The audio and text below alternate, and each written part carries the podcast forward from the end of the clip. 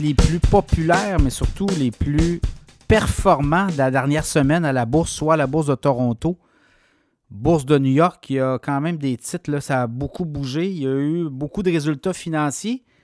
Incroyable résultat financier, vous l'avez vu, là, il y a des euh, les techs, notamment, on a eu du Microsoft, on a eu du Apple, Meta, Amazon, Google, Tesla et d'autres et d'autres et d'autres, AMD notamment. Mais euh, je regarde un peu vite, vite, vite. Au Canada, les titres les plus performants, Celestica, 13% d'avancée au cours de la dernière semaine.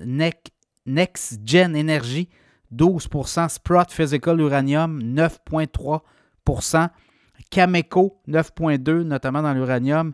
Le CP, le Canadien Pacifique, près de 5% de hausse, le titre boursier. CGI, 4,7% de hausse. Fairfax, 4,5 Magna, les pièces d'auto, 3,2% Waste Connection, 2,3 Banque de Nouvelle-Écosse qui s'est remis en marche, 2,5% Constellation Software, 2,3% Nutrient, 2,2% Et euh, je regarde le Canadien national, euh, le CN, euh, près de 2% de hausse. TC Énergie, TransCanada Énergie, 1,8% Barrick Gold, 1,3% Et quand on regarde du côté américain, du côté des États-Unis, Next Tracker, 29,3% d'avancée cette semaine. Super Microcomputer, 22,7% Marathon Digital, Marathon qui mine du Bitcoin, 14,3% Norfolk Southern, 7,3% Coinbase, plateforme de crypto-monnaie, 6,6% Humana,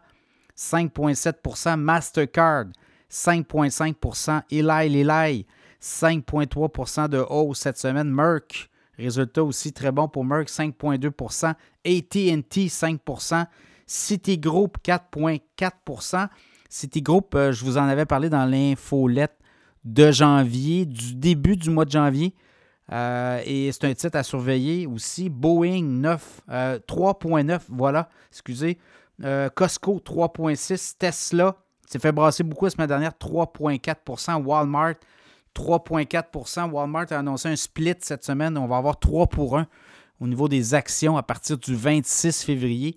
Donc, vous devez être euh, propriétaire d'actions de, Walmart à partir du 23 ou à tout le moins autour du 20 février pour pouvoir avoir droit à ce split 3 pour 1 pour euh, Walmart.